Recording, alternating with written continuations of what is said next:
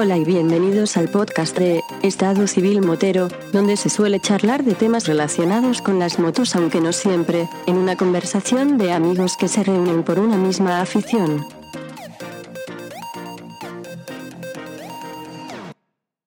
¿Qué pasa, chaval? Hombre, Vampi, qué tiempo sin verte. No hago que no sé qué hacer para despegarme de ti, Guillo. Antonio, que si no perdemos la forma, hay que empezar como se empieza.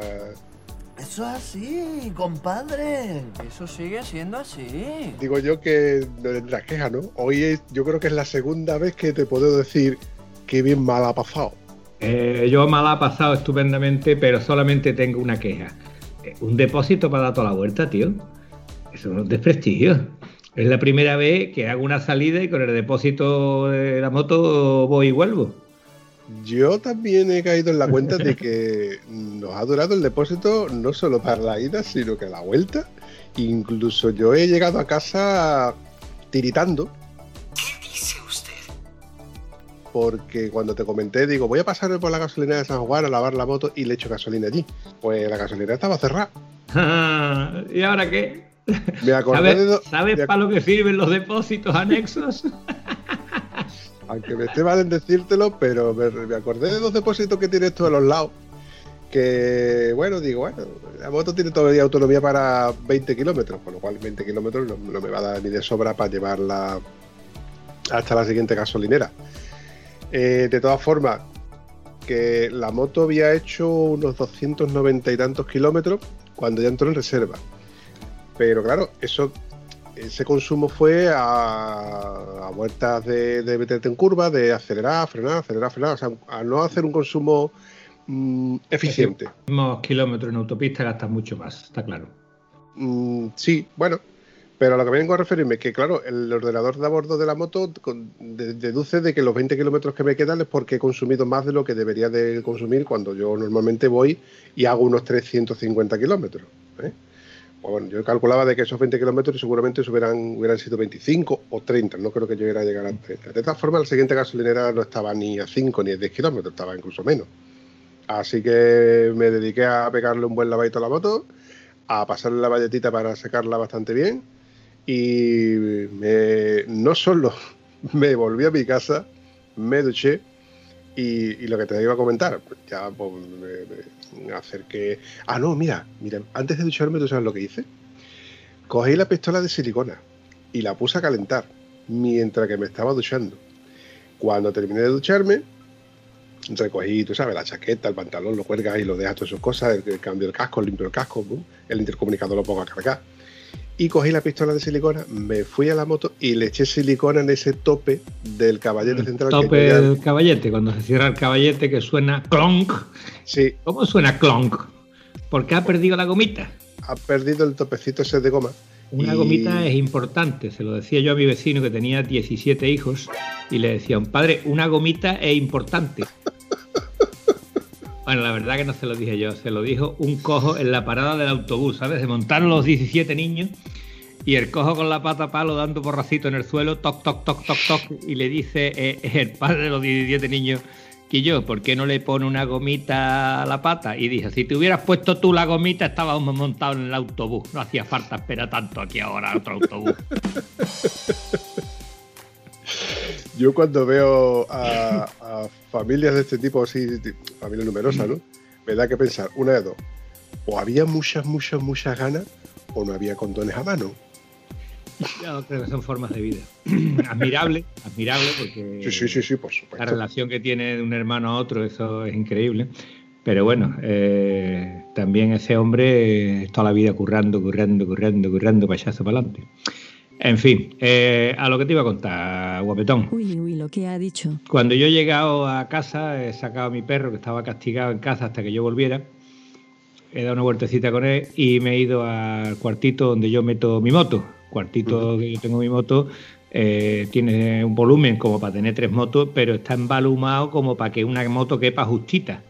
Pues ahí, ahí en esa moto justita, metiéndome, haciendo una sentadilla espagat con las rodillas hacia afuera, todo chuchurrío ahí doblado, ahí le he podido quitar el amortiguador, que es el número de la cabra, quitar el amortiguador de una maravillosa eh, 800, tiene un número, quitar el amortiguador tiene un número, ¿vale?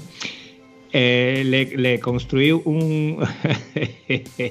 como unos inventores, ¿sabes? Eh, para quitar tornillos de abajo del amortiguador, eh, se puede apretar o aflojar a través del mismo patín de roce. Tiene un agujero que te encaja en el. Pero claro, tú no tienes una Torque 55 que sea así de larga. Y no lo puedes montar de otra manera. Entonces tienes que coger, aflojar basculante, aflojar la rueda, girar la rueda, quitar la cadena aflojar el tornillo del patín de roce, levantar patín de roce y por ahí debajo meter la Tor 55.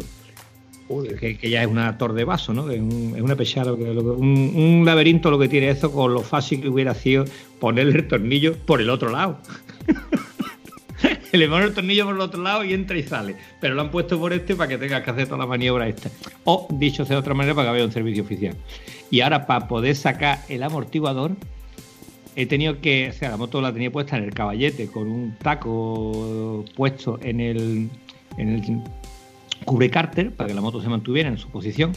Pero para poder sacar el amortiguador he tenido que quitar ese taco, inventarme otro, todo esto con el amortiguador suelto ya de arriba y con la horquilla quitada para poder hacer la, Ah, bueno, lo que estaba diciendo, para poder hacer la faena, vamos, un, numerito. Porque tienes que sacar la cadena, echar la cadena para el lado, porque si no, el, amortiguador no sale en el hueco que te deja entre eh, la caja de filtro, el subchasis, la caja de filtro no, que es el depósito en nuestra moto, el subchasis y la cadena. Ese ángulo, ese hueco es tremendamente justito para meterlo y sacarlo. Total, que lo pude hacer, pero lo que te dije que me equivoqué con una cosa que quise hacer una Tor 55 eh, con una punta de Tor 55 de Toclé, pero es la punta de, llave Allen, de la finita. Le soldé un vástago y digo, ya, pues con el vástago este ya lo tengo hecho. Y en la primera vuelta que le di, eh, partí el vástago porque era un, el vástago era un tornillo con su rosca. Hostia. Y otra vez el tornillo, lo volví a soldar y lo intenté montar otra vez y ya no se partía. Pero yo notaba que el tornillo se iba retorciendo el tornillo se retorcía, pero el, o sea, las piezas que yo había fabricado y soldado se iba retorciendo sobre sí misma, pero aquello no se aflojaba, eh, hacer puñetas. Y entonces ya opté por desmontar eh, todo, desmontar patín de roce, eh, aflojar la cadena, quitarle el quitarle aflojar el eje de la rueda trasera para poder soltar la cadena para dejarla colgando el basculante. Bueno, después de casi una hora peleándome con mi moto, conseguí quitarle el amortiguador y la horquilla. Y lo que no te he dicho, ¿para qué quito yo el amortiguador y la horquilla de la moto? Creo que lo comentaste en el podcast anterior, pero aún así, cuéntamelo otra vez. Bueno, pues porque eh, cuando la moto cumplió 150.000 kilómetros, me regalé, le regalé eh, un amortiguador DMX y, una revisión de la horquilla delantera eh, por el DMX. Que hablando con él, eh, no sé si lo he dicho, pero vamos a tener el próximo podcast, si todo va bien y no nos confinan del todo, vamos a tener un podcast con Damián en directo. Damián, que es el propietario de, de MX, uno de los tíos que trabaja por afición y por devoción, vamos. Es que disfruta tela con su trabajo. Y además, cuando lo escuchéis, va a decir tú, Guillo, ¿cómo puede ser un tío tan sumamente profesional? Te vas a enterar. Tú estás dando por hecho de que, bueno, le estás poniendo a mi mamá en un estatus que a ver si luego resulta de que no es lo que es. A ver, doy por hecho de que tú has hablado con él. La verdad es que yo lo estoy esperando con ansia, a ver si por fin podemos tener en, el, bueno, en el, próximo episodio, o en el siguiente, en el que sea, a un especialista en amortiguación porque la verdad es que este tema no, nos trae un poquito de, cabeza. Bueno, eh, aparte que tío se hace, construye suspensiones desde cero, ¿vale? No es decir, es que es un, montador, es un ensamblador, no, no, él tiene su torno numérico con una precisión que te, cuando lo escuchas hablaba de decir y, y así se mueve eso de precisión con decirte, le, comenté lo de la moto de Rafa, una BMW que tiene 200.000 kilómetros y que, claro, la moto estaba muy suave de amortiguador, ¿no? Que qué le podía hacer. Y dice, bueno, antes de decirle que la moto tenía 200.000 kilómetros, dice, bueno, la BMW garantiza sus suspensiones en dos años o 40.000 kilómetros. Dos años o la conversación que teníamos con nuestro querido Oscar, que decía, no, es que unos discos tal y cual, no, los discos están hechos para cambiarlos y si suenan, pues tú los cambias y punto. No, no es que sean malos en el sentido de que te estés jugando la vida con esos discos, no señor, es que están hechos para un tiempo y fuera de ese tiempo los sustituye por otros originales que te cuesten bien caros y nada de comprar discos chinos aunque sean mejores. Eh, resumiendo, que este hombre le dijo a Rafa, Damián le dijo a Rafa, que claro, después de esos kilómetros, la holgura que tenía el amortiguador hacía que eso era enviable su reparación. Que él no recomendaba reparar los amortiguadores originales BMW porque están construidos para que no sean reparados. Y que gracias a eso él tenía trabajo porque normalmente se dedicaba a arreglar los amortiguadores que otro previamente había intentado arreglar y después se lo llevaban a de rebote, ¿sabes? Eh, bueno, no quiero adelantar más cosas de este hombre, pero voy a decir una cosa que me quedé fuera de juego. Eh, yo tenía con los amortiguadores Hollings como el tope de, de lo mejor que le puedes poner una moto. Y eh, es, como el jamón de cinco bellotas. Pero que me estás container. Ahí va. Pero me dice este hombre que, claro, que esta gente fabrica los amortiguadores en serie y los tapones, o sea, él cuando revisa un Ollings no le cambia el casquillo, no le cambia el reté, no le cambia, no, no, no. Le hace un tapón nuevo y se lo coloca. Porque los tapones Ollings tiene 0,3 micras de margen. 0,3 micras, ¿la sabe tú medir? No. tampoco. Pero el tío, como fabrica las piezas con una, mm, con una exactitud tan, vamos, fantástica, pues claro, eh, dice que pieza que sale del torno está comprobada que tenga la medida exacta. No puede tener un margen de, vamos, la medida exacta que tiene que tener 3, pues 3. No puede tener 3,002, no, 3 3 y punto. En fin. Que bueno, por esa cosa es por lo que me he entretenido en sacar las suspensiones, porque la idea es enviarle las suspensiones el lunes. La idea era que las suspensiones llegaran el jueves para montarlas y el fin de semana poder salir, pero sospecho, sospecho que el fin de semana puedo llevar la moto o me puedo ir a la rotonda y dar 17.000 vueltas a la misma rotonda, porque me parece a mí que es lo que ha quedado. se me ha ocurrido hablar con la policía a ver si nos permitían hacer una rotonda a la izquierda y otra a la derecha para poder hacer un 8, ¿vale? En dos rotondas para que no sean todas las curvas para el mismo lado. Hay una cosa que hay que aclarar porque el podcast este no va a salir en breve, va a salir cuando tenga que salir, cuando me toque salir, porque por circunstancias. Pero a quien escuche este podcast, a lo mejor dentro de un mes, o dentro de dos, o dentro de seis, hay que ponerse la línea temporal. La línea temporal es la siguiente. Nosotros hemos salido eh, nosotros hemos quedado hoy para hacer una ruta donde resulta de que al final pues, nos hemos juntado 11 motos. Correcto. 11 motos de las más diversas disciplinas. Una, dos naked. Eh, tres, tres naked. Tres naked. La, GS1000 también era naked. Eh, la, R1200R. Correcto. Yo, recuerdo que esa moto la, tuvo el Piti, que fue cuando yo lo conocí.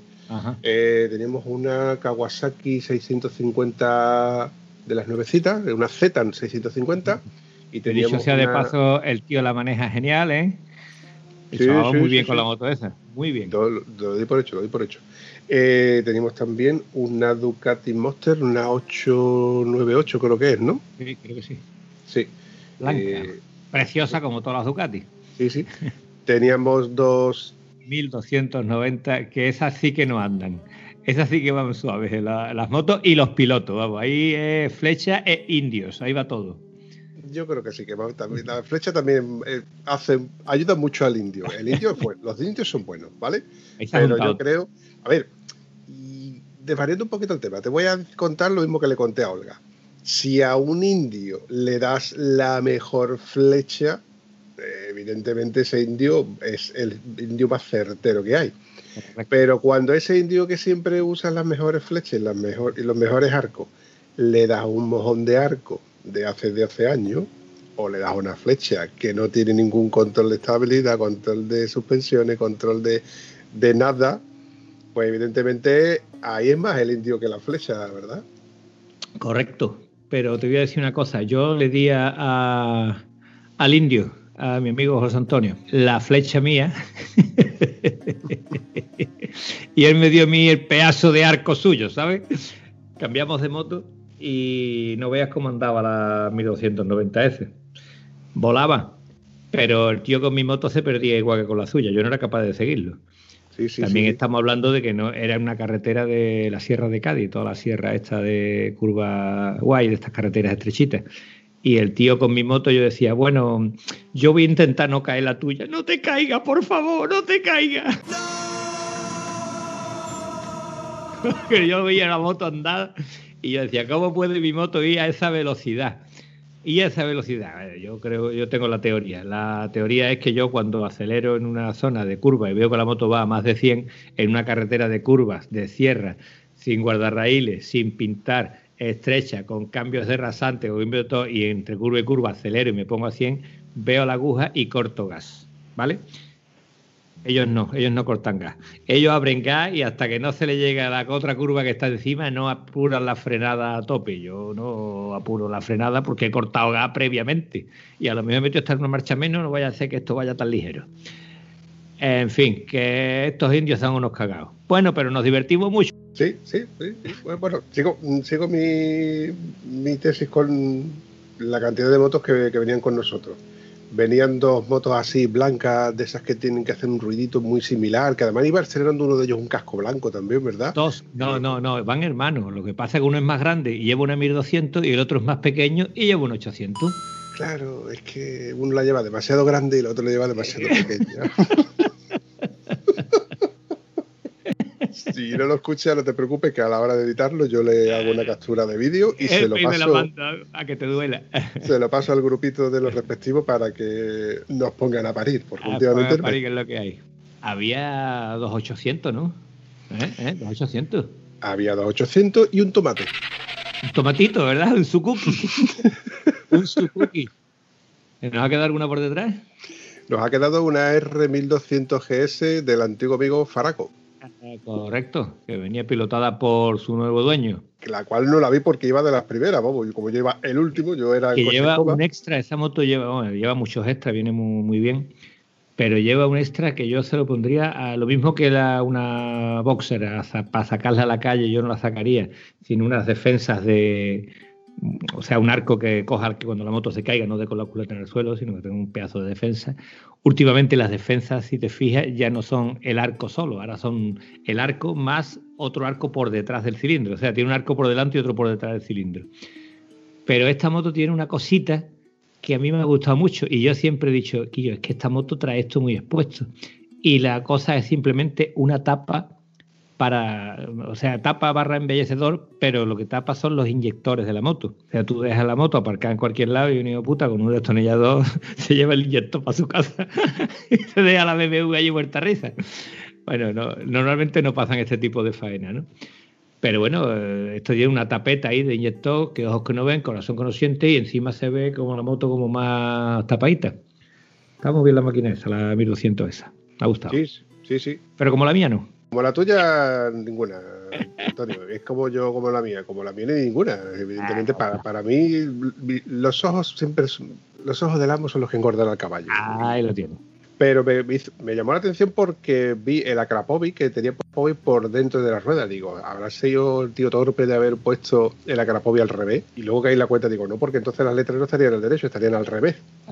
Ya me di la vuelta y vi por el tubo de escape por el otro lado que evidentemente tenía la pegatina de Akrapovic. O sea, que era una Akrapovic con dos pegatinas, una a cada lado.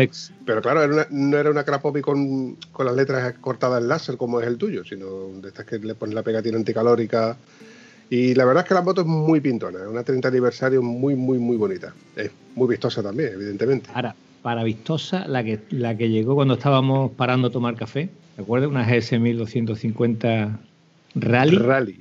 Joder, qué cosa más bonita, tío. Qué líneas, qué belleza de moto. Pues todavía hay una que la supera en esa, en, lo que es visualmente, la supera la, la, el modelo HP que mi buen amigo Tano, desde aquí le mando un cordial saludo a mi amigo Tano, que tiene un puesto de hamburguesas que, es súper reconocido en Huelva. Nadie que, nadie que viva en Huelva o haya pasado por Huelva no ha pasado y se ha comido una de esas famosas hamburguesas.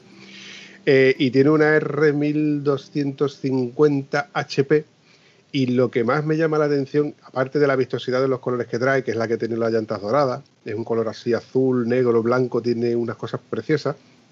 Pero lo que siempre me llama la atención de esa moto que, que me va a los ojos es las culatas que están mecanizadas y además en diferentes colores, eh, los espejos están mecanizados, la tapa que tapa las correas del ventilador y del alternador también están mecanizados el que le gusta el tema de la mecánica y ve cosas que están mecanizadas, pues te llama la atención. Y la verdad es que queda muy, muy, muy, muy bonita esa moto. Aparte de que es maquinón. No he visto la máquina de tu amigo, no te, no te lo puedo discutir, pero la máquina esta que vimos, nada más en palanca de cambio y de freno, ahí van 250 pavos. En retrovisores, 100 pavitos. Antonio, el que Allí ponía HP, ponía HP, piezas especiales pero que yo eran piezas de obra de arte, vamos, ese retrovisor, o sea, un retrovisor que tiene pues un espejo con una varilla, ¿no? Bueno, pues la varilla era un triángulo, es decir, eran dos nervios de aluminio con un corte láser lo más raro del mundo y lo más bonito, vamos, con su poquito de aerodinámica extra. Y sí, las palancas y todo eso me ha encantado. Ah, y las estriberas. o sea, es decir, bueno, esto se puede hacer, pero lo vamos a hacer con arte vamos a echarle a esto 500 billetes en piececitas de aluminio. Pues ahí los tiene, coño. No sé la cuantía de lo que costará lo que toda la equipación que luego le ha puesto, bueno, lo que nosotros llamamos chuches, ¿no? Chucherías, que luego se le pone. Pero evidentemente cuando uno se compra una moto de. Yo recuerdo cuando salió la LC que fuimos a ver la Antequera, fuimos a ver la Antequera. Me dijo la chica que nos presentó la moto, dice, esta moto sale desde 16.500 euros. Te estoy hablando de hace 8 o 10 años casi. Hace 17. Y era el paquete 1, el paquete 2, el paquete 3 y las chuches. Exactamente. Y este modelo, que ya era un modelo HP, que ya esto es un modelo exclusivo, que el que se compra una moto de este calibre, mm, evidentemente no le importa gastarse en chucherías del, que no pertenece al grupo que estuvimos comentando con nuestro amigo Oscar. ¿Cómo se llamaba el grupo? El grupo de los tiesos. Grupo Ruina, Ruina. Voy a Ruina comprándole sushi a la moto. Pues este tiene más chuche que nadie, de las caras, no las de Ali, y encima ahí la tiene. Y no me arruino. ¿Qué pasa? Pero bueno, yo lo único que puedo decir es que siento envidia sana por quien pueda tener el gusto de poder decir, tengo una moto que es única, que es mi moto y que y para mí, es, para mis ojos, como yo digo como la mía, pues es la mejor. También quiere decir que un bicho de eso de 136 caballos con un par motor que es el doble del nuestro, tiene que ser una delicia. ¿eh? Debe ser una, gozada. Ve tú, mm, había un amigo mío, eh, amigo mío fotógrafo, homosexualísimo, y hizo una, una foto de una gitana que eso era lo más bonito del mundo. Era una diosa egipcia, ¿vale? Una la, faraona, ¿no? Impresionante la belleza que había captado este hombre en la fotografía. Y dice mi amigo mirando la foto de esta muchacha, me he acordado porque yo digo lo mismo cuando veo la 1250. Dice, ve tú, por una cosa así, si era yo capaz de, volverme macho. y se queda mirando y dice, bueno, después tendría yo mis cosas por ahí. yo vivo una Euro 250, capaz era yo de gastarme el dinero que vale. Y bueno, que después de ir a la huerta, alguna huertecita diera con la moto vieja, ¿no? Cualquiera sabe. Si te soy sincero, yo reconozco que si tuviese mucho dinero, pero mucho vengo a referir un dinero. Eh, eh, eh, que podemos, ten cuidado con lo que se pide, ¿eh? que tengo un cupón en la cartera. No, un cupón no es. No tengo un cupón, tengo un billete de lotería que me ha regalado un amigo mío, ¿eh? ¿eh? y ándate con ojo con lo que pide, que te puede pasar cosas que a lo mejor no tienes tú después para. Ándate con ojo. Antonio, soñar es gratis. Soñar Ahí despierto. Pero como me toque, como me toque, te voy a dar con la HP en toda la boca. Toma, ahí tiene la HP para que te, para que te quejes por algo. La ropa te la compras tú.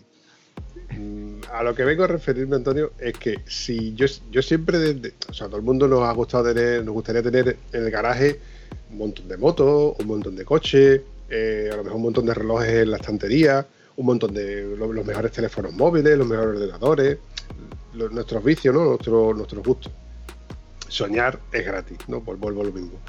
Pero yo siempre he dicho de que si yo tuviese mucho tiempo libre, o sea, como si yo disponiese, dispusiese, perdón. Dispusiese, Sí, dispusieras. se me traba la lengua. Y se yo me di- se es que yo creo que el te- golpe de baba. Sido el golpe de baba porque se traba la equivocas Es que-. Estoy salivando con lo que te voy a contar. Si yo tuviese en mi poder el tiempo y el dinero sin, sin me- mesura, sin, para poder malgastarlo, como por así decirlo, e invertirlo en lo que yo quisiera, pues yo te garantizo que yo en el garaje no tendría más de cinco motos. Ojo, cinco motos. Número me Lo- Puedo, tra- puedo transigir con ese número. El número me gusta, me parece correcto.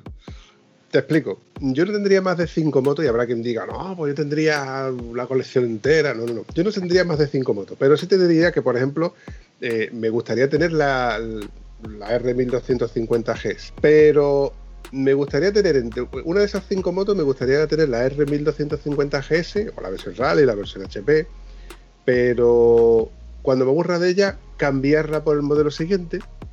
Pero también te diría una cosa, me gustaría tener en mi poder, aunque fuese un corto espacio de tiempo, la R1200 GS de aire, el último modelo que salió de aire, que tenía doble árbol, y el- Eleva. sí, que tiene 110 caballos. Me gustaría tener a las manos, probarla, tenerla, sentirla y saber lo que era esa moto, el antes y el después, antes de, de- de que salieran el modelo de LC. Eh, evidentemente, una de esas cinco motos sería la rubia. La rubia, yo te garantizo ti que si yo, que si yo pudiera mantenerla durante el resto de mi vida, se quedaría conmigo. Eh, en mi moto y, seguiría, siendo, mi moto, independientemente de que luego tenga cuatro motos más para poder disfrutarla. No sé, las otras cuatro no sabré decirte exactamente cuál- cuáles son, pero por ejemplo, el ejemplo que te he puesto con la, R, la R1250, que me llama muchísimo la atención. A lo mejor una super deportiva, pues, no sé, tener una S, tener, mira, tener una S1000RR o una M- M1000RR, para mí sería una moto absurda para mí, ojo, para mí, porque yo ni tengo capacidad de sacarle el rendimiento a esa moto y yo creo que al final terminaría cayéndome con semejante máquina. Yo creo que no creo porque el margen de seguridad y las cosas que te permiten, los errores que te permiten una super máquina de estas son grandes, ¿no? Acuérdate lo que decía Olga de las ayudas a la conducción, ¿no? Y cuanto más grande sea la furra, pues más ayudas te permiten. Pero te tienes que ver identificado con el modelo. Y yo con las RR las admiro, pero no me siento identificado. Es como la, la Harley esta que nos cruzamos en La Palma. ¿Te acuerdas que había parado tres Harley? Sí. eh, preciosas, muy bonitas, todo lo que tú quieras, pero yo tener una moto de esa para aparcar a la puerta del bar, sí, pero es que de aquí a la puerta del bar ya me he cansado yo de ir con esa moto, no me llena. ¿Te Sí. acuerdas los comentarios de nuestros eh, motos y más? Eh, Luis, lo que decía de la Harley. Sí. No, que, que iba con, ¿cómo era? El comentario que iba con la parienta, que le gustaban las rutas que hacía con la moto, que tal, cual. Sí, claro, pero es que la ruta que hacía con la moto eran 20 kilómetros, 30 kilómetros. En una ruta grande a lo mejor eran 100 kilómetros. Pero claro, mm, una ruta de 300 kilómetros no la puedes hacer tú con una moto a menos que sea la- el concepto trail o la GT, ¿no? La turismo, ¿no? Si no, Eh. con otra se hace un poquito duro, ¿eh?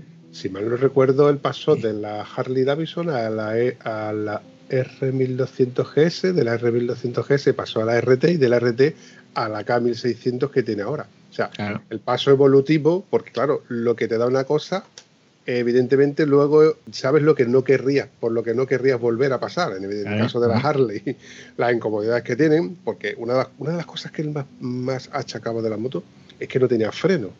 Pero luego cuando pasas por la GS y, y, bueno, coges cuatro pistas, pero él se dio cuenta y, y además lo ratifica. Que le sobraban pistas. Sí, entonces... y suspensiones. la- claro, para él la moto lógica no era una GS, era una RT. Claro. Y después de haber andado con la RT, pues pasó a la K1600. Y claro, la K1600, ¿qué es lo que es? Es el buque insignia, es la moto para hacer touring, para hacer grandes rutas, para hacer viajes por antonomasia.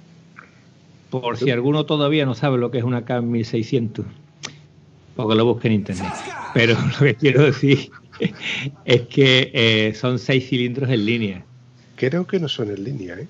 Sí, bueno, en línea. No- son, no es como la K que llevaban los cilindros acostados a la derecha, son seis cilindros en línea.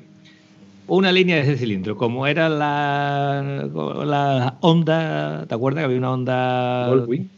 Goldwing con seis cilindros? ¿Era una Goldwing? No me acuerdo. Pero a mí me llamaba mucho la atención una Benelli que salió con seis cilindros.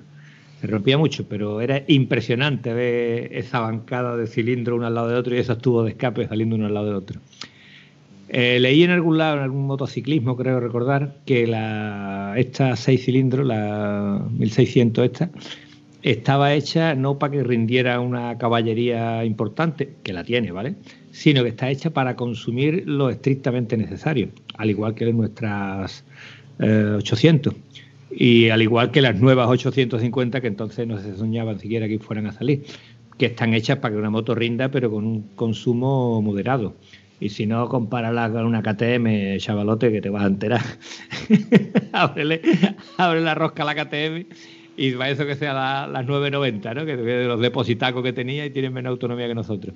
Cuando salió la, la esta, la, 1600, pues, casualmente yo pasé por el concesionario para verla y estaba allí en la exposición y la verdad es que era majestuosa ver ese pedazo de máquina. Era de color blanca, era de color blanca, preciosa con esos dos cachos de tubo de escape con seis, con tres agujeros a cada, en cada tubo de escape, que yo decía, claro, automáticamente tú piensas, ¿cómo tiene que ser esto en Akrapovi? dos pedazos de Akrapovi de, tres agujeros cada uno. Eh, creo que la moto tiene... ¿cuántos caballos tiene? ¿170? No sé si mal no me equivoco, y juraría que son 184 caballos. hombre, necesito una Krapovi, tío. Tú con menos que le dé unos caballitos a la moto, potencia dos caballitos. Dos a Krapovi necesitas. Sí, pero que te quiero decir que le dé potencia, hombre, que con 184 caballos y cuando llega tú a tiempo a comprar pan. Pero que me estás container. Pues el José, el amigote mío que yo tenía allí, bueno, el que, el que llevaba el tema de la recepción, le pregunté, digo, oye, pues ¿has llegado a cogerla? Y dice, sí, la tuve que llevar para lavarla y demás. Y digo, ¿y qué? ¿Qué tal? Tenía, que ser un bicho pesado, ¿no? Dice que yo, andando no se notaba. Andando no se notaba. Y dice, y andar anda, ¿eh? Los que la tienen dicen que va realmente bien, ¿vale? También te digo que la carreterita del Berrocal, en una ruta, no, no diga, no, no pongas mala cara. Te voy a hablar una cosa. En una ruta venía un chavalote con una eh, la Honda Goldwing y venía el tío con esa carretera y con esa cacho de moto y cuando nos paramos con medio, digo, ¿cómo va la moto esa por ahí? Dice, va bien, yo podía haber cogido la moto de mi hijo. El hijo tiene una 800 casualmente, pero he preferido coger esta, esta moto se mueve muy bien por aquí. O sea que en esas cachos de curvas, mm, que son curvas de radio bastante cerrados y curvitas, curvas lentas y todo eso, el eh, tío con la moto iba genial, ¿eh? Genial. Ahora, volvemos otra vez. Eh, un indio con una buena flecha va genial a cualquier lado. Quiero recordar de que ese día yo iba con vosotros y quiero recordar de que si encuentro la foto te lo voy a, te voy a decir. Este día fue ese día que, no, que nos paramos en el Berrocal y estaba este hombre y nos estaba hablando de, de, esa, de, esa, máquina, ¿no? De hecho, coincidimos en porque no era la primera vez que yo le escuchaba a alguien que tenía una Goldwing que lo decía, que una vez que pruebas una Goldwing ya no te quieres bajarte una Goldwing. Ya no es igual. Ya no, es lo mismo. Eh, esta moto va bien, pero no va como mi Goldwing. A mí me pasa lo mismo con mi 800, pero debe de ser niveles de exigencia diferentes. Será que ya la has cogido cariño y que ya estás hecho tu moto y tu moto a ti sí, eh, yo creo que somos en el fondo sentimentaloides, porque ¿qué dijo nuestro amigo Mateo cuando dije de hacerle no sé qué a la moto? Y yo, ¿tú no vas a cambiar de moto nunca? Pues cuando le termine el rodaje, ¿no? Ahora vas y lo cascas. Claro, es que la diferencia de Mateo con nosotros es que Mateo ha cambiado muchas veces de moto. En el tiempo que yo lo conozco, yo lo he conocido, bueno, no sabría decirte luego, pero vamos, más de cinco motos seguro que le he conocido, seguro. Bueno, hablamos un poco de la ruta. ¿Qué? ¿Qué ruta es esa? Hablamos un poco de, la ruta de lo acontecido en la ruta de hoy. Bueno, vale, pero yo me lo he pasado muy malamente, ¿eh? no sé para qué tenemos que rememorar. Espérate que me limpie la baba. Maravilla, tío. Qué gusto. Hemos cogido por todas las carreteras que más curvas hemos podido coger evidentemente dentro del límite de provincia de, Huelva, porque el tema COVID no nos permitía salir de la provincia. Pero bueno, paramos a desayunar en Santa María del Cala. Correcto. Pero claro, para llegar a eso, pues, oh, tú lo has visto en el resumen que te he mandado, en la aplicación de Relive. Increíble, ¿eh? Qué, guay se ve la obligación esa, ¿eh? Tú ves ahí la, cómo la curvita, la curvita que hay allí, vaya tela. Pues como yo iba al último, porque me gusta ser el, último, el, último vagón de cola.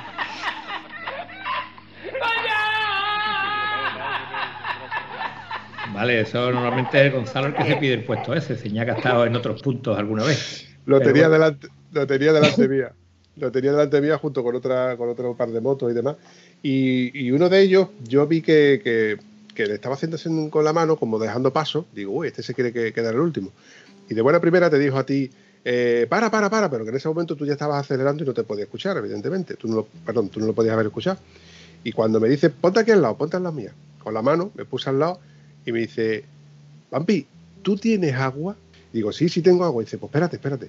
O sea, que al poco no, nos orillamos, orillamos, para, los que no lo entiendan, nos apartamos un poco. Nos acercamos a la orilla, en este caso al margen de la carretera. Nos almarginamos, podías haberlo dicho. Sí. Bonitos palabras. Pero bonito, pero bonito. Y bueno, le, le, ofrecí mi agua y bueno, me comentó de que, claro, no había desayunado ya era ya empezaba con la calor al sol le empezaba a tener calor la noche anterior por lo visto le había pasado regulera y además ya por desde por la mañana lo digo de que había tenido el cuerpo indigesto con lo cual ha ido al baño asiduamente asiduamente cuatro o cinco veces pero bueno te digo una cosa, el que busca el más por su mano que vaya al infierno a quejarte. Si vas a salir por la mañana con la moto, ¿qué haces cogiendo una cogarza, una cogorza por la noche? Yo no quería ser tan sutil, pero al final. ¿Tú escuchaste lo que me dijo la mujer a mí? Mi marido es un gran amante. Del vino, del vino, es un gran amante del vino, no que sea un gran amante, nada, nada, nada, del vino, que coge las cogorzas y se queda dormido el tío, vamos. Seré tu amante bandido. Pues nada, este chaval yo creo que ha aprendido una valiosa lección que yo quiero transmitir en este episodio para todo aquel que, le sirva como escarmiento. Que lo que puede ser al principio el pasártelo bien por la noche contando de que al día siguiente voy a salir en moto como un macho. ¡Ay, ay, ay, ay! ay que me quedo muerta! Luego resulta que te puede pasar factura. Y cuando este hombre empezó a enlazar curva con curva, curva, una detrás de otra, una detrás de otra, sintió fatiga y claro, cuando me comentó, dice, yo qué fatiga tengo, no sé qué, ya, bueno, intentó de, vomitar, no era capaz de vomitar. Porque perdón un momento, perdón un momento, porque has dicho fatiga, ¿vale? Y hay una diferencia en esa palabra, ¿vale? La fatiga para nosotros es que estás a punto de soltar hasta la primera papilla. Es decir, estás cerca de vomitar. Esa es la fatiga para nosotros en Andalucía. Pero me consta que en Madrid la fatiga es cansancio. Y no sé si nos escucha algunos podcasts de estos de América por ahí, mm, no vayamos a confundirnos. No es fatiga de cansancio, es fatiga de ganas de vomitar, ¿vale? Es la misma palabra, pero tiene afecciones distintas. Es decir, si yo te digo tengas fatiga, no te pongas cerca ni delante mía, ponte a un ladito por si acaso. Es un aviso que yo te doy.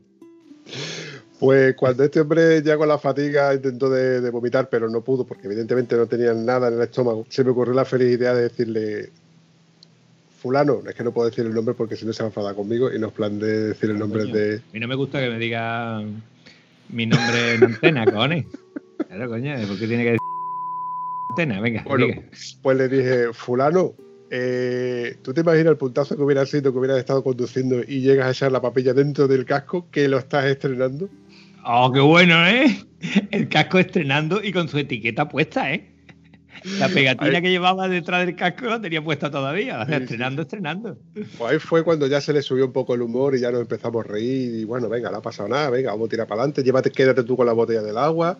Y que por cierto, no se la he cobrado todavía. tendré que cobrársela como buen tieso que soy como quiera que sea, porque no se merece otra cosa. Para una vez que sale, salí con fatiguillas y mareo. Venga, hombre. Pero bueno, esto, esto hay que.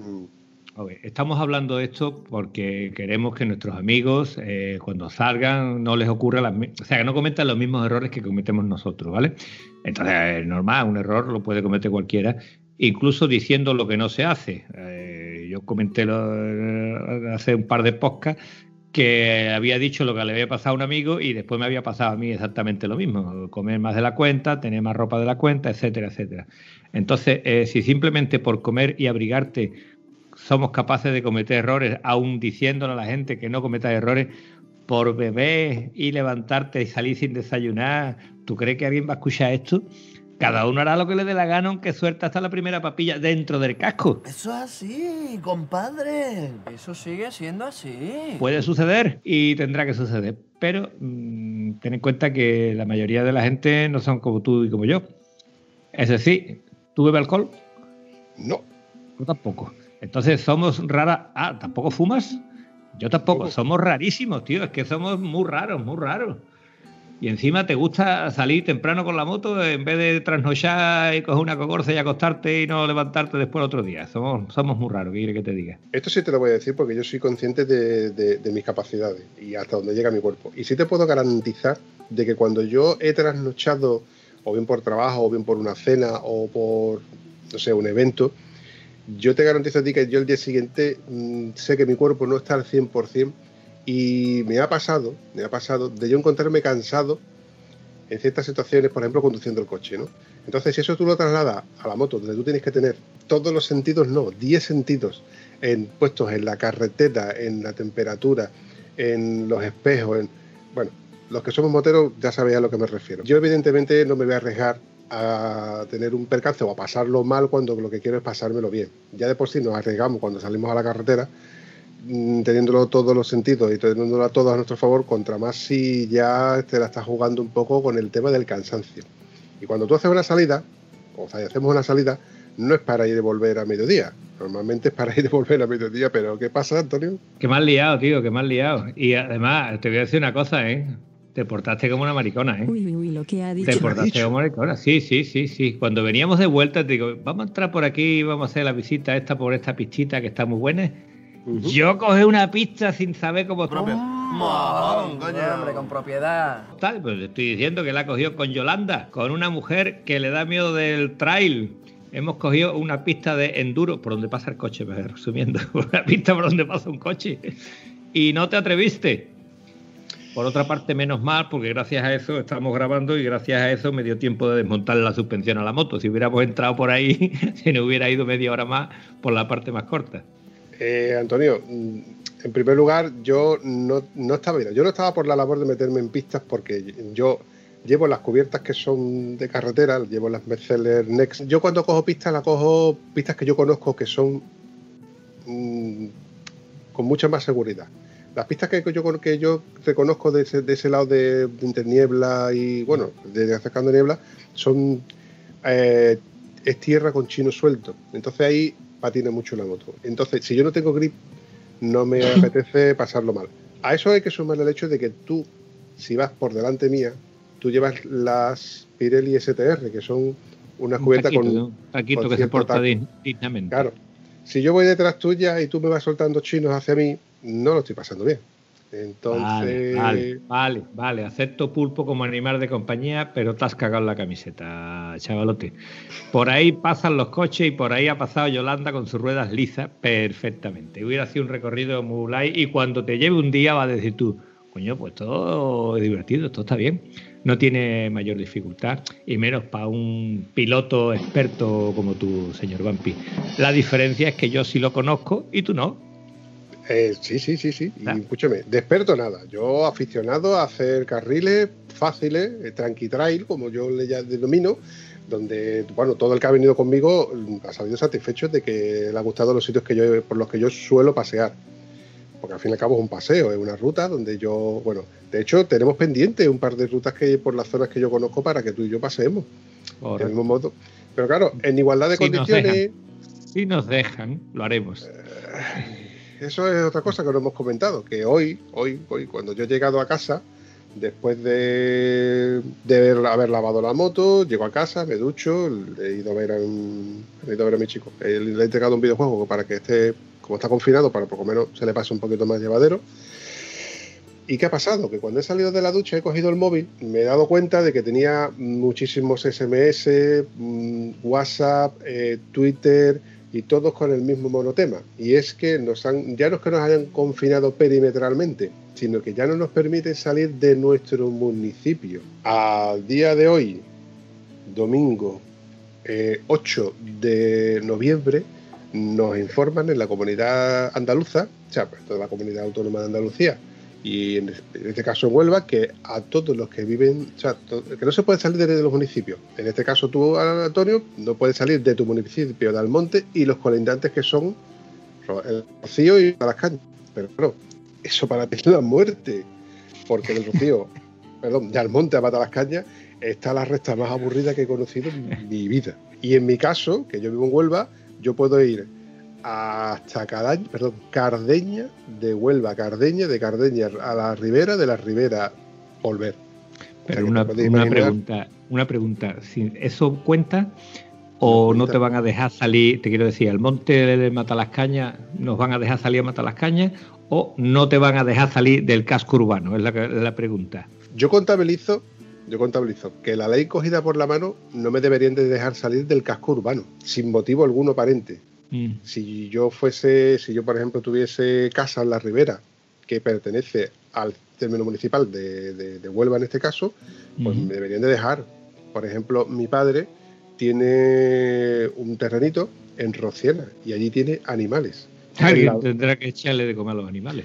Claro, en el confinamiento anterior sé de buena tinta que la Guardia Civil le permitía acceder a su finca para darle de comer a sus animales siempre y cuando él justificara con, pelos y señales de que, el, de que el dueño de ese terreno y que, bueno, creo que le pidieron la contribución o algo así, pues, justificara, o una factura de la luz que justificara como que él tiene que él puede acceder o tiene que acceder a esa finca. Pero claro, también te arriesgas a que cada dos por te estén parando diciendo tú dónde vas o tú dónde vienes. En fin, no puedo salir en moto, o sea, no puedo salir en moto, puedo hacer los cuatro recados de con la moto, pero que no me merece la pena sacar la moto para ir a por pan o para ir por un paquete de tornillos al Leroy Merlin. Así que de momento se va a quedar confinada. Aprovecharé para darle el lavadito que se merece y tenerla flamante como si fuera el Piti el que la tiene, vamos. que ya más de eso no hay, ¿eh? Ya más limpia que la moto del Piti es imposible. Imposible, Ebro. imposible. De hecho, más igual. De hecho, la, moto del Piti tú la ves y está más limpia que la que está en la exposición que han, han acabado de montar para venderla. Pero no solamente la moto, la trail, sino la, la de enduro que tiene, tres cuartos de lo mismo. Tú la ves y dices, por favor, qué maravilla cómo tiene el tío este las motos. Igual no me crees, pero yo le he echado ahí de menos. ¿eh? Hombre, yo lo que no entiendo es qué pasa por las cabezas de estas criaturas. ¿Para cuándo va a dejar la moto? ¿Para cuando sea grande? ¿Grande qué quiere decir? Pues mira, yo creo que después de lo de hoy y de haber visto en las noticias que no va a poder salir con ninguna de las dos motos de Mata las Cañas, igual se arrepiente de no haber salido hoy con nosotros. Vale, pero no puede decir que no se lo hemos dicho, lo hemos dicho que yo, esto está como está, están diciendo, están diciendo. Yo creo que hay que echarse para adelante y ya está. Vamos, siempre digo que hay un tiempo para cada cosa, ¿no? Hay un tiempo para estar con los niños, un tiempo para esto, un tiempo para lo otro. Pero que yo, el, el ¿cómo se llama el vídeo este de, del padrino? Calzonazos, eres un calzonazos, no has cogido la moto ni en primavera ni en verano y vas por el mismo camino y ahora no vas a coger la moto. Es que mi mujer quiere que vayamos a la playa. Eres un calzonazos. Coge esa moto ya, calzonazos. Lo imitas muy bien, pero no te sale la voz de, El agudo no me vale, ¿no? Es que no está, no está estudiado. Yo es que no estoy trabajado para eso, hermano. Esto es era para recordártelo, yo creía que tú lo sabías. Sí, en fin. No será porque tú nos no has dicho veces en el grupo, chavales, vamos a coger la moto que nos van a confinar, que nos van a confinar. Y mira cómo se han ajustado un poquito los astros para salir. Que últimamente cuando digo, cuando alguno contesta que sí va a salir, yo digo, yo no digo nada. Porque si yo digo vamos, ya dice, eh, pues ahora no voy. bueno, vino nuestro tomate, nuestro tomate, vino porque ayer eh, por la tarde lo llamé y le digo, ¿y yo, tú qué pasa? ¿Va a venir o no va a venir? No, que no sé, qué tal, qué cuál. Digo, que yo, tío, cada vez que hemos salido lo hemos pasado de lujo. ¿Que, va a dejarlo? ¿Para cuándo lo va a dejar? ¿Para dentro de seis meses? Pues no sabemos cómo va a estar la cosa. Y en fin, cuando le añadí el dramatismo del tiempo que íbamos a estar, el tiempo que llevábamos sin hacerlo, pues nada, rápido se buscó una excusa para escaparse y yo creo que ha disfrutado un cochinito, ¿eh? Yo estaba deseando que me dijera, no, porque voy a ir con el niño a hacer fotografía en la sierra. Ah, ah. Lo llego a escuchar decirme eso y lo llamo por teléfono para decirle, mm, mm, dame el carnet de amigo. El carnet de, amigo mío, dámelo que te lo voy a partir en la cara. Tú sabes que, que el niño del tomate, que no podemos decir su nombre en antena porque no le gusta que digamos su nombre en antena, eh, iba por una zona donde es poco menos que inaccesible porque anda con una finura y una elegancia que es increíble lo bien que anda y nos estaba estorbando.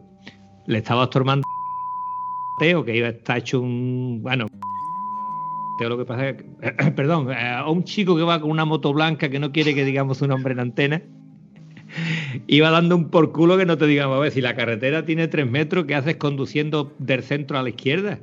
Échate para el lado y si otro tiene más paso, échate para el lado y facilita que, que pase. Total, que a la quinta vez que le pité, ya miró por el espejo y me dice, anda, anda, tira para adelante y me fui para adelante y adelanté a, bueno, eh, lo de pedir permiso para adelantar está claro, ¿eh? es una carretera con muchísimas curvas y si el, el que va adelante no quiere que lo adelante es muy complicado porque te tienes que jugar al pellejo y sobre todo una carretera abierta al público, ¿no? En fin, que me cedió el paso y lo pasé yo sin problema porque tiene una conducción, lo que viene siendo cuando la gente conduce por la derecha, o una cosa así. Yo estaba pensando en, en por la izquierda, pero me daba miedo de hacer eso en una carretera que no esté cortada. En fin, que la verdad que me consta que lo de adelantar es porque se le iba cayendo la baba, porque curva hemos cogido mucho, pero la sierra es lo más bonito que hay. ¿eh? Tenemos el paraíso eh, aquí. ¿eh? Y a todo esto hay que añadir que hoy el día acompañaba del mismo modo que no acompañaba. ¿Eso qué quiere decir? acompañaba porque nosotros salimos con un sol espléndido, pero cuando cogimos carreteras donde las carreteras son estrechas, ah, donde, la maleza y, la arboleta tapa la carretera, esa carretera estaba empapada. Y cuando ya subimos hacia arriba después, después no, antes de comer, antes de, acercándose a la hora del almuerzo, sobre las doce y media, no, una y media era, cuando cogimos la parte que habíamos llegado a Cala, eh, de cara en adelante. Ahí el tiempo, vamos, el, el nubarrón que teníamos encima era decir, si esto le da por caer... Como se suelte te vas a enterar. Hombre, yo iba, yo iba hecho a la idea de que nos podíamos mojar, ¿vale? Yo pensaba que nos podía, que podía llover en cualquier momento. Pero bueno, se ha ido aguantando y ha estado fantástico. Lo que sí es verdad que había los tramos sombríos de carretera estaban como si hubiera caído el diluvio. Eh, cuando salimos la carretera de Berrocal, yo me quedé un poquito atrás porque había un coche que estaba en una zona donde no tenía visibilidad ninguna. Después venían los ciclistas que también venían coches pasando y estuve. Y cuando me di cuenta, se habían ido, ¿eh? llevaban un ritmo alegre. ¿eh? Aún teniendo la carretera regular, ¿eh? Exactamente, sí, sí, pero que te digo que yo, pa, y bueno, me voy a acercar a esta gente, que me voy a acercar, ¿no? Que voy a intentar acercarme hasta que no empezaron las curvas más juntas, las curvas más cerradas, que son curvas más lentas, hasta que no aparecieron esas curvas, yo no fui capaz de acercarme a los niños. ¿eh? Los niños andan muy ligeros. ¿eh? y ahora tengo yo que romper una lanza porque venía un tío muy feo montado en una moto que el tío le dice la rubia y yo arreaba, digo, anda, ya no espero a este, voy a coger a los delante y este que venga cuando venga. Pero cuando miraba para atrás estaba el de la rubia pegado atrás mía. O sea que tan lento, tan lento no ibas tú, ¿eh? No me digas que tú ibas muy lento, que tú no andas, que tú cuando andas, andas. Las cosas como son. Y no estaba la carretera para hacer floritura. Estaba para ir con mucho sentido común. Ah, y lo bueno fue el comentario de Gonzalo, metiéndose con mis neumáticos, porque él lleva unos maravillosos neumáticos, no sé, unos Michelin de carretera, que eso tiene que agarrar de miedo. Y decía, si este lleva dos palos ahí, ¿cómo va pegado a mí? ¿Cómo va a pegar a mí? y cuando salimos la siguiente vez, salí yo, después nos, agrupamos en el stop de, entrar en el Berroca, y cuando tiramos para Marigenta, que fue ahí el tramo que tú te quedaste detrás con, con este hombre que no quiere que digamos nombre. Sí, sí. ¿Vale? En el tramo ese, eh, yo iba delante de, Gonzalo y cuando nos paramos esperando vosotros dos, dijo Gonzalo, yo te puedo seguir, pero soy incapaz de cogerte. yo digo siempre lo mismo, que yo cada día eh, tú vas de una manera y hay días que vas de otra manera distinta. Tú tienes que ir a divertirte y adaptarte a las circunstancias, porque el terreno puede prometer un agarre fantástico y cuando tú sales andando, aquello no tiene ese agarre, tú tienes que reducir tu velocidad y está. Te cae un chaparrón, no vas a, a la misma velocidad. Si hay tramos que está el agua, como estaba la carretera, que se veía chorreando como si acabara de llover. Y al momento te encontraba, bueno, había una zona que había entre árboles, en la misma carretera de Marigenta al Campillo, había un tramo que tú veías la copa del árbol dibujada en el suelo. Era como si hubiera llovido mucho, pero mucho no podía llover si en ese tramo donde estaba la copa del árbol no, no caía al suelo, ¿no? Estaba, era, era curioso, ¿no? Sí. En fin, que lo bueno ha sido que hemos sido un grupo grande y no ha habido incidencias dignas de mención, ¿no? Reseñables, como tal. Eh, que nos hemos tardado en agruparnos aquí, tardado en agruparnos allí, en la confusión de Zufre. Eh, ellos entraron en Zufre y como se habían despegado bastante, había el grupo más rápido, había tirado más para adelante, los que veníamos más atrás, por uno nos dimos cuenta y seguimos hasta Santolaya. Claro. Y yo, volvemos a Zufre y dice, no, quedaos allí, pues nos vamos a Santolaya. Y nos agrupamos otra vez y ya está, fue la única cosita así de, Es que hay que entender de que al cabo de ciento y pico de kilómetros, los que van rápido se van despegando de los que van un poco menos rápido. Y al Claro. final, pues resulta de que se convierten en dos o tres grupos donde a lo mejor uno hay, existen pequeñas confusiones, pero siempre, eh, que, que es lo bueno que tenemos hoy por hoy con las tecnologías, que como tenemos teléfonos móviles, pues siempre que llegas a un sitio pegas un telefonazo, oye, ¿dónde estáis? ¿O qué ha pasado? Y rápidamente pues, nos reubicamos y nos reagrupamos. De hecho, hay una foto por ahí que voy a colgar en el Instagram para que nos veáis a todas las motos que íbamos, que, que juntos.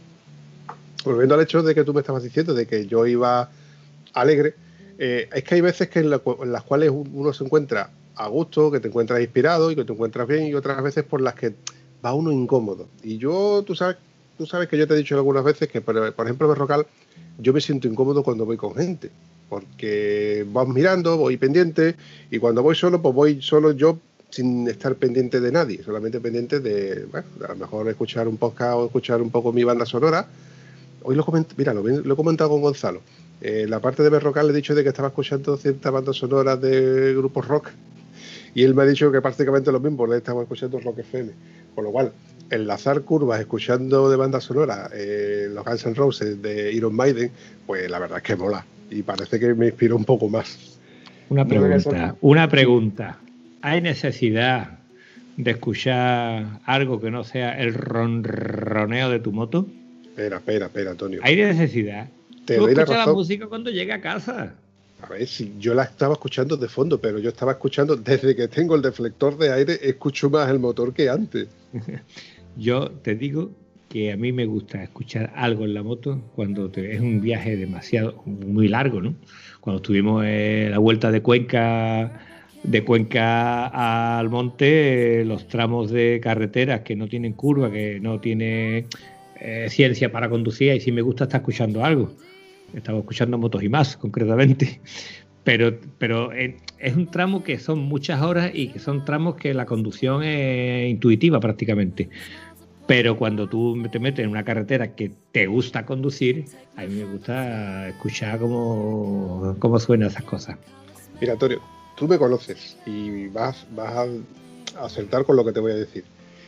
Mm, Tú cuando llegas a mi casa, hay o no hay música. Yo qué sé, yo llego a casa, tú le estás hablando a la pared, le dices, mira niña, ponme esto, sube la luz, baja la luz, cántame, que no me cante. ¿Qué sé? ¿Dónde tiene tú escondida la muchacha que te cambia la música? Eh, es que en mi vida siempre ha habido música. Yo no concibo despertarme desde por la mañana. Yo le digo, yo le digo al altavoz que me ponga, yo le, pongo- le digo a Siri, ponme, eh, reproduce música en Spotify de, de, de X canciones, ¿no? Y no suelo obtener la música alta, yo la tengo como como Sí, sí. hilo como hilo musical. De hecho, yo cuando voy en el coche la tengo tan baja que a- casi no aprecias qué música es, porque prefiero hablar con a lo mejor con quien va con la mía, con mi hijo, con quien sea, y hablar con una conversación fluida a tener que bajar el volumen cada dos por tres y subirlo. A ver, yo soy fanático de la música y me gusta muchísimo tener música como sonido ambiental. No me gusta tener la música a todo tapo, pero sí que me gusta tener al altavoces, por ejemplo, yo escucho los 40 principales y lo tengo eh, la radio puesta en tres dispositivos y la escucho como si fuera un hilo musical y la tengo como banda sonora y mientras que estoy haciendo mis cosas. Y, te- y ojo, y en la misma vez estoy escuchando podcast, que esa es otra. Pero en fin, a lo que vengo a referirme, que no tengo puesta la música en los cascos del, del- en el casco del intercomunicador, no la tengo puesta alta, la tengo puesta como una banda sonora que me permite seguir concentrado en lo que es conducir. No sé, a lo mejor lleva lo que me relaja o lleva, lleva lo que me concentra un poco más. Mira, por ejemplo, cuando yo estudiaba no era capaz de concentrarme escuchando música, eso te lo puedo decir. Pero para mí el, trabajar con, la maquinaria con la que yo he trabajado y eh, es imprescindible el escuchar algo de música. Bueno, también es verdad que con, los podcasts se te hacen las horas más llevaderas que, escuchando música, pero una música, un hilo musical de fondo, eh, para mí es imprescindible. Esa es la razón, incluso, de que yo ponga un pequeño hilo musical eh, a un nivel muy bajo en los podcasts. En fin, Antonio, corramos un estúpido velo, que me estoy alargando y estoy hinchochando una cosa que parece que estoy hablando del abuelo cebolleta con su historia. Y No, vamos me- a darle. A mí me resulta interesante, ¿eh? no creo que sea el único que le resulte interesante. Qué bien, me alegro que te gusten estas cositas que te digo. Eh, y vamos a, por fin, a darle pie. Hombre, es verdad que tenemos un asunto pendiente, tenemos varios asuntos pendientes. Varios asuntos pendientes porque se nos está acumulando el trabajo.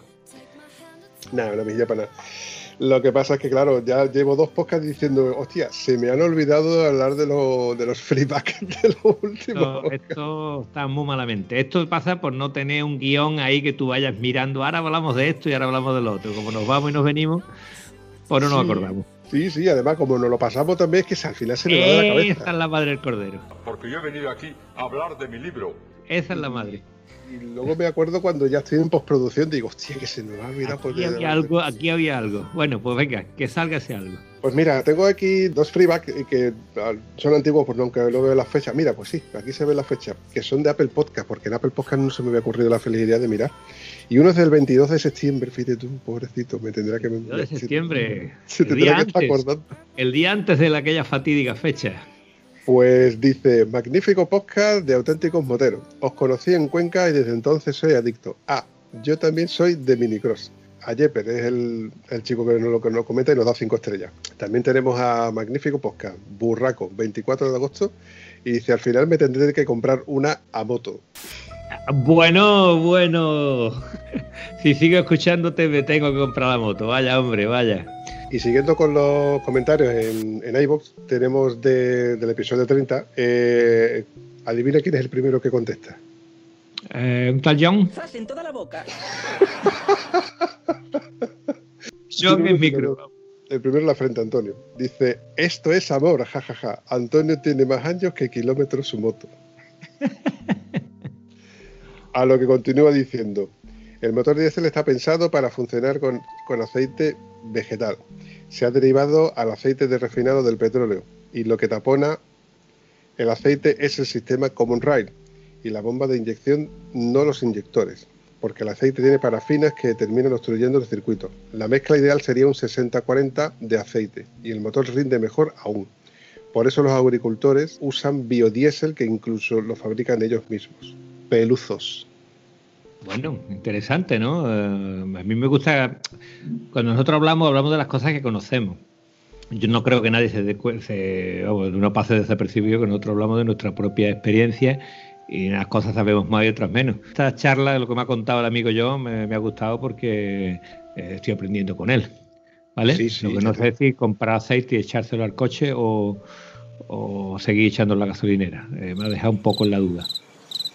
Tú de momento sigue echándole gasolina a gasolinera, por si acaso. Yo le he dicho, ojo, te- estamos hablando de que este tío que ha dado una, una, una respuesta muy sesuda, echa a su moto aceite con olor a fresa. ¿Esta tía de dónde la sacado? Bueno, vale, vamos a cambiar de tema, ¿vale? Porque después Bueno. vienen los modelitos extraños y después acabará con un pit... nada, un tutú. Acabará con un tutú rosa.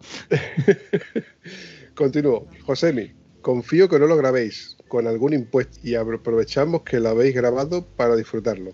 Eh, yo creo que se refiere a que como hemos metido el 10% tantas veces, estarás diciendo, verá tú que nos van a, al final lo van a tener que pagar los oyentes. Nada, no. El, No, no, no. 10%, el 10% se va a quedar en el aire porque estoy viendo que al final no cobro, ¿eh? No, no. no. Eh, continúo. Rafa CT, que es nuestro buen amigo de- del podcast de Si rompe que rompa, dice, ir detrás de un furgón de vieja y olor a patatas fritas, mmm, muy divertido el episodio. Se, Eh, se- se me ha perdido a mí. ¿Cuál era el...?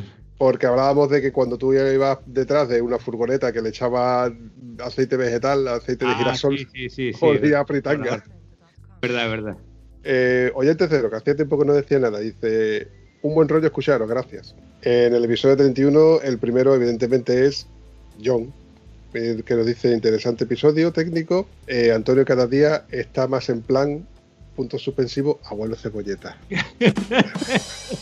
la verdad Es es que Es que voy para allá, es que voy para allá. Ahí no, no más que podemos darle la razón al chiquillo. va por ti, va por ti. Le- nuestro oyente cero me comenta que el neopreno de las horquillas guarda, guarda humedad y pica el colmado de las barras con el tiempo. Muy buen posca versus y gas. Viva el, el dos tiempos. La gente no lo que ha dicho. Sí, me he enterado. No lo que ha dicho. Eso de ponerle un neopreno. El neopreno es para el día de hay mucho barro, el tío se lo pone, termina la carrera de barro y se lo quita. Esa es la idea del neopreno. ¿Tú sabes cómo llama John al neopreno que le he puesto a las horquillas? Al profiláctico, Dice que le he puesto, dice que le he puesto calcetines. calcetines, pues mira, de, de verdad que son unos calcetines, ¿eh? Y por último tenemos a X Luis, Luis Ángel Buba. Eh, Bumpy, aunque soy un poco más joven que vosotros, me alegro de poder decir que yo también voy tranquilo con la moto. La moto la quiero para disfrutar y no para pasarlo mal. He hecho mucho off-road y cuando más lo he disfrutado ha sido ya que he ido a mi ritmo. Y cuando he visto las cosas que, cuando he visto que las cosas se ponían serias, me he dado la vuelta sin tener que dar explicaciones a nadie. Tengo una KLE y pesa. Y como tú bien dices, no estamos para levantar la moto todo el día, hacernos daño nosotros y que se rompa la moto. Es curioso lo de los medios, perdón, es curioso lo de los medios nos hacen pensar. Las trae como vosotros bien decís, son para hacer pistas sencillas y para cosas jodidas, están las de enduro y trial. Amigos míos se meten en- con Maxi Trail eh, por berenjenales, los respeto, pero no creo que puedan disfrutar lo mismo como si fueran un enduro. Estoy totalmente de acuerdo. Como siempre, buen episodio y seguida así. Eh, nos hacen pasar unos ratos muy buenos, entretenidos, divertidos y encima aprendemos. Joder, qué bonito que te digan todas estas cosas, Guillo. Y encima es un tío más joven, porque si es un tío más viejo, ah, el viejo ya está aburrido de escucharnos. A Luis Ángel Buba, yo he, le he oído hablar varias veces en el podcast de Dame Rueda, a José. Eh, de hecho, había un- una pequeña broma con, el, con lo de Buba. Buba es, es su nick. Y la verdad es que me encantó donde, habla, donde hablan con su pareja, los especiales que hay hacer con pareja. Casual- casualmente lo he escuchado. Mira por dónde. Escucho ¿Ah, sí? yo muy pocos podcasts y ese precisamente se lo he escuchado. A mí me Estaba encantó, la cuando, cuando dijo lo de la KLE, digo, coño, ya qué coincidencia. Y ahora ha dicho Buba, digo, hombre, pero está hablando el mismo hombre. ¿Me deja que lo cuente? ¿Vale? Va- Para, para que se vea que escucho los podcasts. Sí, sí, sí, adelante. Bueno, pues, ¿por qué le dicen Buba a este hombre? Porque en Forrest Gump había uno que era Buba. No, no, esto venía de antes, venía de antes, antes de Forrest Gump. Era cuando había el chicle Buba, ¿no era? El Bubalú. El Bubalú, ese era, el chicle Bubalú. De ahí le viene el tío el sobrenombre de, de Buba. No tenía nada que ver con el Forrest. Está curioso, está curioso el detalle. Pues reco- recomiendo que escuchéis este podcast po- que habla con su pareja porque la verdad es que es muy enrollado, la verdad es que me hizo pasar un buen rato y me hizo sonreír más de una vez porque escuchar a esta chica hablar de las peripecias que ha tenido con este hombre, hostia, pues tiene su punto, la verdad. Así que si queréis Yo te, echarle te un digo oído, una cosa eh, que cuando yo me noto viejo, porque, vamos, eh, tener un, amigos que tengan el mismo desorden mental que tú no tiene precio, pero tener una chica que tenga ese mismo nivel de desorden mental, eso debe de ser maravilloso, ¿vale? eso es otro nivel, Antonio. Eh, exactamente, un nivel muy, muy, muy superior. Pero, pero te digo eso, eh, hemos, bueno, tú, yo no sé si tú te has dado cuenta, porque como tú ibas a una velocidad endiablada, no sé si te has dado cuenta que de la, cantidad de ciclistas a los que hemos adelantado y con los que hemos cruzado, había muchas chicas. Y antes ves chicas pedaleando era una cosa completamente excepcional. Entonces, me parece perfecto que nos encontremos con chicas en moto, con chicas en bicicleta y con chicas en todos lados, como cada uno que haga lo que le guste, está más claro que el agua. Mi prima tenía una camiseta, ¿vale? Tenía una camiseta de una peña motera, que si alguien nos escucha que me diga de dónde es, porque sé que es de muy cerca, que la camiseta ponía pa curvas las mías. Y te quedabas mirando a la chavala y dices, ay madre, qué cosa, qué arte tiene ella. Entonces, si alguien, alguien de pa curva las mías, que se ponga en contacto que le vamos a dar micro sobre la marcha, hombre. En fin, chavalotes, vamos a ir despidiéndonos que ya llevamos más de una horita y quiero recortar esto a ver si queda algo decente. ¿Te Algo parece? decente, por lo menos que haya gente que le guste y que pueda decir que bien mal ha pasado, Vampi. Qué bien me la ha pasado, serio. Un abrazo, campeón. Venga, hasta la próxima. Hasta luego.